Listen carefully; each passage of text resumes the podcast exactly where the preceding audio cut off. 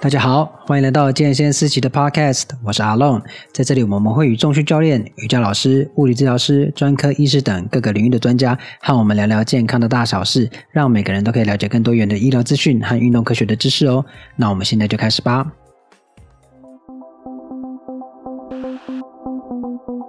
好的，时序已经来到七月份了。好，我昨天呢去呃健身房。我被里面的人潮给吓到了。那个时间是十点半，健身房里面满满的人。哦，怎么样的满法？跑步机上面都是人，器材上面都是人。你要做任何器材都要等，这是我觉得很惊悚的一件事情。我想大概一个是，就是因为大家意识到，就天气越来越热了，衣服要越穿越少了，可能你就会开始觉得要重训了，因为开始出现一些很很不一样的、没有看过的面孔。好了，今天为什么讲这个？讲的就是因为现在大家开始运动了。那我在跟啊一些朋友聊天的时候，他们也是开始运动了，就出现两派人马。第一派人马，他只做有氧，啊，就是跑步、走路、爬山；另外路人马，他只做重训，他就是呃呃，就做做那个重量训练。但这两派人马就常常没有交集，互相觉得对方的运动没有很好，自己的运动很好。那常常会听到一个，就是指责，不能讲指责对方，就是说说对方的那个运动比较容易受伤。好，要聊这个话题，就要请专家来跟我们一起谈。我们今天聊的主题是那个运动伤害，到底是有氧运动比较容易运动伤害，还是重训会比较容易运动伤害？要聊这个主题，就要请专业的小强教练、公馆的金城武来跟我们聊聊运动伤害的比较。Hello，小强教练。Hello，Hello，大家好，我是小强教练，A.K.A. 公馆金城武。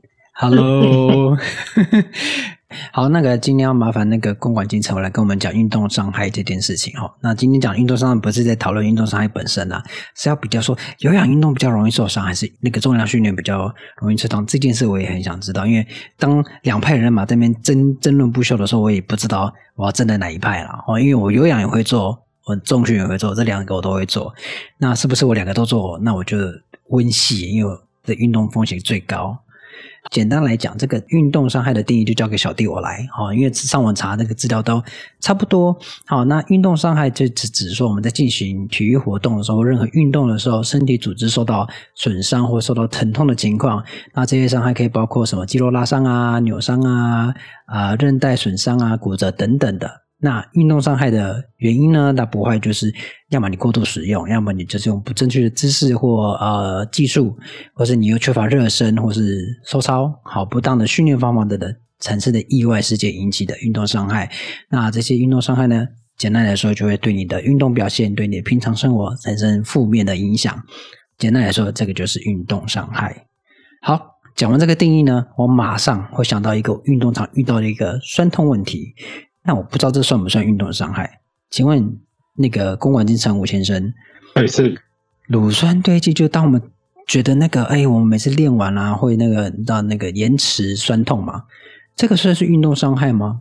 哦，来哦，第一个就是我们练完隔天产生的酸痛，通常是一些所谓的延迟性酸痛。那这一个酸痛呢，嗯、跟乳酸的堆积没有关系的。对哦，跟乳酸堆积没有关系，因为我们的乳酸在运动完之后，大概半个小时、一个小时左右，它会在很很短的时间内，它的浓度就会下降。哦，对，嗯，那你运动当下的那个酸，有可能是乳酸堆积，可是那个堆积其实很快就会不见了。但是我们的延迟性酸痛，嗯，它通常是发生在隔天十二个小时啊，二十二十四个小时之后的事情。嗯、对，那那个那个时候发生的酸痛就跟乳酸堆积没有关系。哦，那这个酸痛算不算是伤害呢？要看它的状况而定。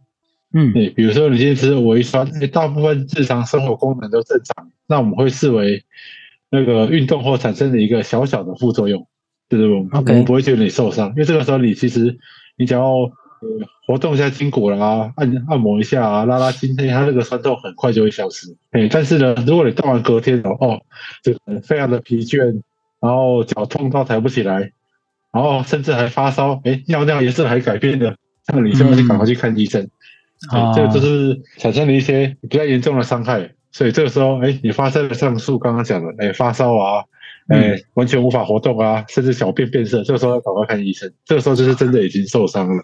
是对。那如果只是很轻微的啊，这边酸酸，那边紧紧，那请不要担心，你休息过后拉拉筋、按一下摩，哎，那我们这个继续下一次的训练。所以那个不算运动伤害嘛？但是呃，小强教练有帮我们理清一个观念，就是我们那个隔延迟性酸痛跟乳酸没有关系，就冤有头债有主，不要把罪推给乳酸堆积。那为什么我们会说乳酸堆积啊？那谁传出来的坏消息啊？呃哦、假消息？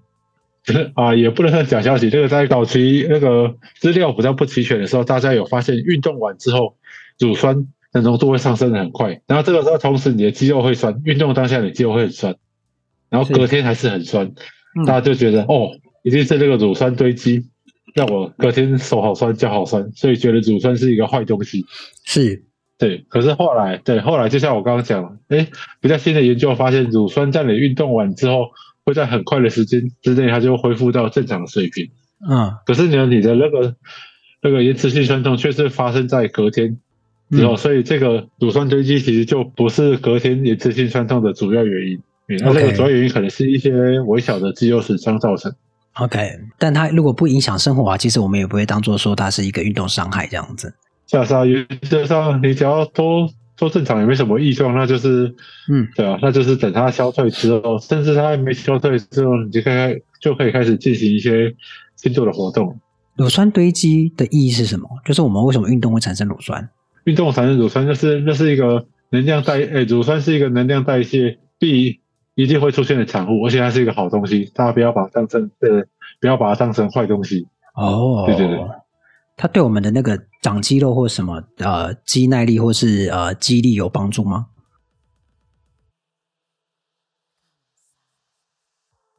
有助于加速你的恢复。哦，好好，所以我们都错怪它了耶，是从头到尾错怪他。好，我们对不起乳酸。对他非常的久，对对，跟他说是。今天发起一个乳酸证明运动。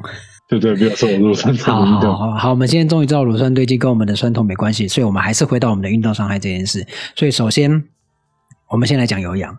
请问小小强教练，我们有氧这件事或慢跑啊，这等等的有氧运动，它的受伤风险是哪一些？嗯，如果是跑相关的。嗯，受伤风险最大最大宗的就是来自于下肢的伤害，比如说脚踝啊、膝盖的扭伤，嗯，然后小腿肌的拉、小腿、大腿的拉伤等等，都是跑有关的，对不对？走路啊，或者什么运动双腿，对对对，就是跑对有关，呃，大是大下肢占绝大多数，嗯嗯，脚内啊，像比如说足底筋膜炎啊，啊那个是。膝盖的损伤啊，等等等这些。啊，为什么这些有氧运动会有？常会有这种呃下肢的伤害，就是比如说脚踝、膝盖等等的。哦，对，那第一个就是我们的那个下肢的承受，下肢的受力，因为我们在跑步是直接对下肢有一个比较大的冲击，所以它的那个力量上来说，如果你的那个跑量如果超过，就超过你自己身体可以恢复，那同时你身上的力学又不是那么正确的话，它会导致压力累积在一些特定的地方，嗯、这个时候就会比较容易产生运动伤害。是。刚刚讲下肢嘛，因为刚刚我的脸马上想到，就是我们游泳也是有氧有氧运动吧？游泳的话，就是看你的速度，如果你是很快的冲过去，然后就休息，那那个是那个是大部分是无氧。但如果你是，对对，速度就是时间相对比较长，比如说你游了半个小时，那那个就是有氧运动。OK，所以他他的受伤也是大部分会集中在下肢。哦，游泳的话就比较不一定，就是看你游什么，游什么动作，哦、对，就是你游不一样的。泳姿会有不一样的伤害，比如说蝶式的话就会常见，比如说而且就很常见在下背啊，自由式就会在肩膀啊，呃，蛙式就是那个脖子之类的。好，这个是我们有氧常见的，就是跟活动的一些关节比较有相关。嗯、好，那呃会有这些受伤风险，是因为它比较常用吗？还是怎么说？它它哦，它的重复性高是这个意思吗？对对，原则上它这些运动它容易受伤的地方，第一个就是，哎，原则上乳酸是一个好东西，对对对，它受到了比较大的冲击，代谢是一个好东西，所以它容容易累积出一些伤害在上面。好，那就接着下一题了。既然讲冲击力，可是我们重训不是冲击力也是很大吗？那重训它的受伤风险跟有氧的受伤风险又有什么不一样？这个我们就因为这个问题是大家很常拿出来吵架。对啊，哦，你这个举那么重啊，容易受伤啊，我这样按按按多按多。对，但是其实，N A N S C A 对于受伤机风险这件事情事情，其实他们有一个很明确的统计。N S C A 就是美国国家力量调试协会，嗯，就是大部分的很多教练考的证照，其实都是这个协会发出来。他们有一个，他们有一些很正式的这个文献上的统计。嗯，诶，我发现呢，我们做重量训练，不管是举重或是健力，当然你训练每一千个小时，你大概你大概会有三次的受伤机会，就每一千个小时。嗯，那慢跑呢，是每一千个小时有七点七次的受伤机会，所以相比之下，慢跑其实受伤机会高出重训两倍。哦，哦，好恐怖啊啊啊！是不是啊？好了，但是。其实也不是这样说，这只是单纯比较这些运动的风险。那我来解释一下为什么会有这样子的状况。嗯嗯嗯，因为大家觉得哦，说哦，慢跑好像是一个缓和然后无害的运动，然后重量训练说哦一定要哦压嘎变变球哇啊啊啊嘿嘿这样哦觉得很重，然后很容易受伤这样。然后第一件事情，我们很常在网络上看到一些很夸张的影片，就是他举到脸都变形啊啊啊啊，然后啪断掉。对，他那个时候其实大部分都在做一件事情，就是挑战极限。嗯、很多你看到很夸张、突然折断的画面，其实都是在挑战极限的时候，嗯，受伤。对，所以那个你可以把它视为他正他正在比赛。OK，了解。所以我们今天，对我们我们拿别的东西来讲，比如说你今天在篮球场上你练习罚球，嗯，对，你看，哎，你练习罚球，他。可能就不会有什么很严重的受伤，了不起就手拉伤而已。可是你今天如果参加的是一场三对三的斗牛，你有可能就比较一般、嗯、啊，摔掉、卡掉、弄掉，你就你的受伤机会相对就会增加。所以你在尝试挑战自己极限的时候，本来受伤的机会就会增加很多。所以我们在看到有很多很夸张的影片，就突然折断那种，要么在比赛嘛，要么还是尝试在突破自己的个人记录。嗯、那个时候受伤机会当然会比较高。而且是会受一些比较夸张的伤，所以如果你担心重重训受伤的话，第一件事情，哎，找一个好教练；第二件事情就是不要压给，哎，不要压给，不要不要动不动就想要测看看自己可以举多重，这样真的很容易受伤。那么反过头来讲，比跑马拉松来讲好了，假设你每个礼拜你都去测一次，你四十二 K 可以跑多快，那我相信你受伤的机会也会非常高，对不对？对啊。所以我们回到这两种运动的比较，哎，大家觉得说，哦，跑步。哎是不是怎么跑？诶，这么缓和的运动，它会很容易受伤。哦，那其实跑步这一件事情，它一点都不缓和。哦，因为我们在跑的当下，对，我们会有一个跑步跟走路最大的差异，就是它有一个双脚成同时腾空的时的时间吧。是。这时候你要用你的脚把你的推到稍微腾空，再落下来，其实它需要一定的、一定的推力，然后落下来的时候也会产生一定的冲击力。那这个冲击力呢？如果只是稍微跑起来的话，你的膝盖可能会承受大概一点二到一点五倍体重的力量。哦，哎，好像很抽象，对不对？我们举个例来说好了，嗯、我本人八十公斤，一点二倍体重就是一百二十公斤，然后就砸在一个的关关节上，对，砸在一个膝盖上面。嗯，重点是它的反复次数非常的长。对啊、你想，你跑嘛？哎，我慢跑训练一次，你练一个小时好了，你大概跑多？大概跑几步？嗯，maybe 四五千步，八。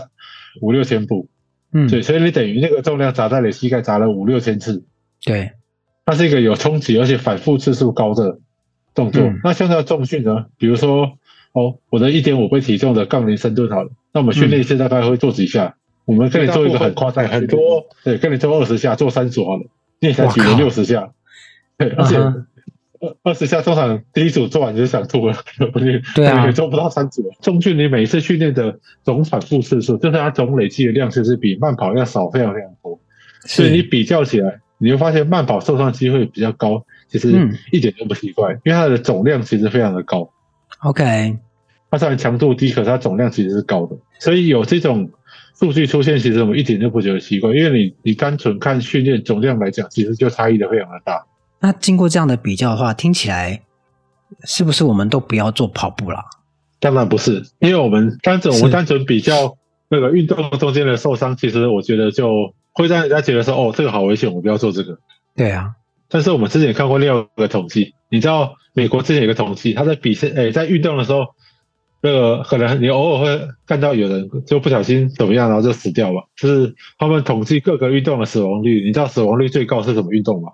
呃呃呃，拳击，乱讲。拳击、篮球、排球、橄榄球都不是。啊，发现是钓鱼。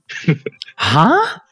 啊？是溺水吗？一开始我也，一开始我也觉得很疑惑，为什么是钓鱼？就是后来有个医生就跟我讲说，会不会是因为钓鱼的人都坐在那边没有在动？哦哦，对，所以他他可能坐着，因为他的活动量最低，所以他会不会坐着坐着，哎，心脏突然就不好了？对，然后我要表达，对对对，对，所以我要表达其实是不运动的风险比运动高非常多，所以我们在比较运动中哪个风险最高，呃，我觉得意义上没有这么大。OK，所以我很常跟人家说，对，啊，你跑步跑到膝盖受伤又怎么样？对，uh huh. 你有在跑的，至少不就你有在跑的，至少比较不会中风啊。哦，好好好极端的说法，但是也认同啦。对，是是是，因为有在运动的，你发生心血管疾病的疾疾病的机会，对，甚至死亡率都比没有动的人要低非常非常的多。是，所以我们与其比较哪一个比较容易受伤，你不如就做好风险管理。是，第一个，你不要每次去挑战自己的极限嘛，不论是举多重或是跑多快，嗯、你只要挑战极限，那受伤的机会就所以。是，那其次就是你要挑选一些比较不会冲撞的运动，对，比如说打篮球，很明显它的受伤机会就比跑步要来多，因为它会相撞。那你就不要去比这个会相撞的比赛就好了。那如果要比，就你就必须要自己承受那个风险。是。那以特性来讲，动量训练其实相对第一个它速度慢，再来它的总量其实没有你想象的那么高。哎，再来就是重量训练可以以很小的单位做变化，比如说你甚至可以每个礼拜调整一公斤重量，比如不论是加或是减，嗯嗯，你可以说哦，我这礼拜原本蹲五十，哦，我今天状况不错，我加上五十二，或是状况不好，我减到四十五。可是像你打篮球或排球就很难这样子调整，因为那个球砸过来，你没有办法计算说啊，因为我们看电脑其实可以去看广告，那没有没有办法。单纯去比较它的可控度的话，其实重量训练是一个大部分的东西都可以控制的运动。所以小林教练的重点就是说，其实每个运动都有它的好处，但是它也各自会有自己的受伤风险。不是说哪个运动比较好，或哪个运动比较不好，那只是说，呃，它风险高低是就在那里，这研究做出来的。但是我们要懂得如何去做呃风险的管控。这是很重要的，因为每个运动都有自己受伤的风险，不管是重训啊或慢跑。你重训，如果说你就是像小钱教练讲的，你一直挑战极限，那你受伤几率就是比别人不管做什么运动，你就去。然后加上比如说你你我们所有的运动，你没有暖身，没有收操啊，没有做好放松啊，或者是你没有正视好自己的身体当时的条件做运动，做什么运动你都很容易受伤。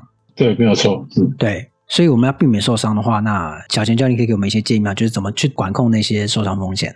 哦，受伤风险，第一个就是，如果你是一个诶训练量比较大的人，那我是建议你先找一些专业人士调整运动上面的一些相关细节，不论是跑步的跑姿、重量训练的技术等等，就是不要自己瞎搞，对不对？因为很多时候就是有有一些有一些伤害，其实是可以靠着调整动作技术去避免。然后再来就是你训练量增加的时候。要是要记得留给自己休息的时间，哦，这个好重要。对，对，对对，因为大家都会觉得说，哦，我会不会今天不练就退步？哦，所以每个礼拜再多加一点。可是如果你你忽略掉了一些疲劳相关的指标，可能那些东西累积久了之后，然后再就像刚刚讲的，哎，不要没事去测你的个人记录，真的很容易受伤。这个挑战节，因为大家会去，比如说重训好了，或者是啊、呃、一般的呃竞技。比如说排球啊，或是跑步好了，他们都会去测试自己的进步程度嘛。就比如说会测最大值，测自己跑到了现在可以跑多快。像这个是呃一定会做的嘛，就是还是会去测。但是小强教练意思说不要一直去做这件事情。对对对对，那我们按表操课，时间到了，我们测试一下你有没有进步。但是你不要啊每个哎每个月，或是甚至每个礼拜都想知道啊我自己要举多重。是这样子，你没有受伤，我都觉得很奇怪。对，好，所以三个重点就是你要，所谓不管什么运动啦，你要降低你自己受伤风险。第一个就是，如果你训练量大，就是找专业的人帮你做好管控，然后看你的姿势有没有正确。然后第二点就是要休息恢复，哦，这个很重要。哦，大家我知道，特别是刚练的人，像我一样会心急。像我有一次很扯，我一个礼拜七天都在练。那我自己的教练就叫他，真的是拜托我要休息。对，那那时候对我来说刚练嘛，就很新，就是这样很新鲜啊，每个器材都想摸一下啊。但每次去摸的时候，教练又不在旁边，他也不知道做对不对。那我就是你知道很兴奋去摸，那他就是拜托我要休息。那等到我开始训练量级的时候，我就发现哦，真的要休息，因为等到自然那个身体要恢复的时候，你真的你接下来运动表现不会好，而且你会感受到自己快要受伤了，你就就一这样拉一直有点痛痛的，会怕。对，没有错。对，所以要有适时的休息时间。那第三个，不要有事没事就是一直去挑战极限哦，最后就会把自己给。弄垮了，然后到弄垮要恢复，又是要花很多时间。那到时候你恢复好了，又要重来。所以这个小强教练提供给大家参考这三个部分。那接下来呢，我想请那个小强教练快问快答，对于关于运动的部分，好，跟受伤有关。好，那首先第一题，慢跑跟重训哪一个比较适合减肥？因为其实两派人马都有各自的说法。那小田教练的建议是什么？如果我们单看热量的消耗的话，其实慢跑的热量消耗比重训来的高，哦、因为我们刚刚前面有提到，它的总量其实是比较高的。哦，是是是是，对，像比如说你跑个马拉松，哎，你一次可能跑个四五个小时，对，嗯、但是我我我可能还没有看过重训是可以举五个小时，那方法是举太轻。OK，对对对，对，所以以单纯以热量消耗来说，哎，慢跑你受伤的风险就是它可以消耗很多的热量，是，但是它就是必须要花比较长的。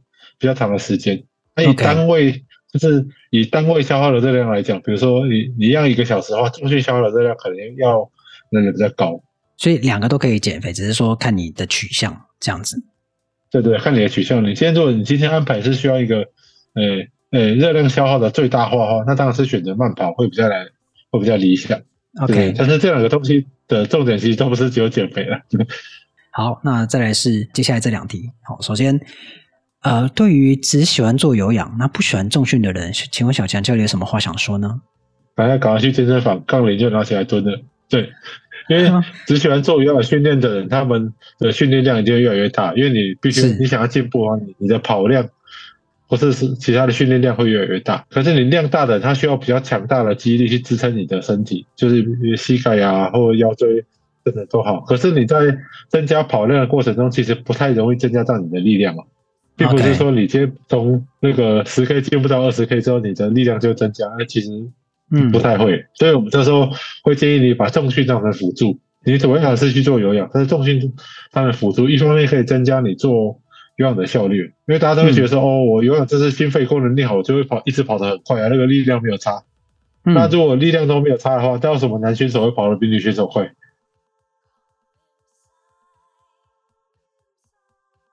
建议你们穿插一点重训进来，那还是以有氧当成主轴这样。嗯、OK，好，那反过来，那如果说只喜欢做重训，不喜欢或瞧不起啊，对不起，我要用瞧不起，就是不喜欢做有氧运动的人，小强教练有什么话要说呢？哦，对，那瞧不起其实蛮常见，很多人就说哦，我一定要举很重啊，那个有氧咖，那个练跑步腿那么细啊。有有氧很浪费时间呐、啊，什么之类的。对对对对，嗯，对。那那其实这两种运动的特性其实是不一样的，所以他们没有办法互相取代。所以对于很多重训教练，我会建议他们去做一些有氧。你像我本人，我不喜欢在室内做有氧器材，什么跑步机、脚踏车那个，我不喜欢做，我觉得很无聊。我觉得对，在那一直跑，我我很像一只仓鼠一样，就在笼子里面跑。是。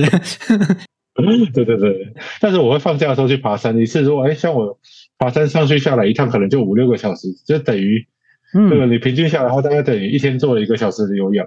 那这样子，我那些好不容易在坑坑坑的，所以一天我可能还是会大概有一个小时的有氧。对，因为有氧可以练到一些，比如说那个有氧的心肺智能啊，嗯，然后还有一些，比如说比如说粒线体的活性，可能在做长时间运动，它会它会被激活的更多等等。这些其实是重训比较难达到的。好，那接下来就是说，对于呃害怕受伤而不运动的人，嗯，小强教练会有什么建议呢？嗯，我只能我只能说哦，不不运动的人更容易受伤。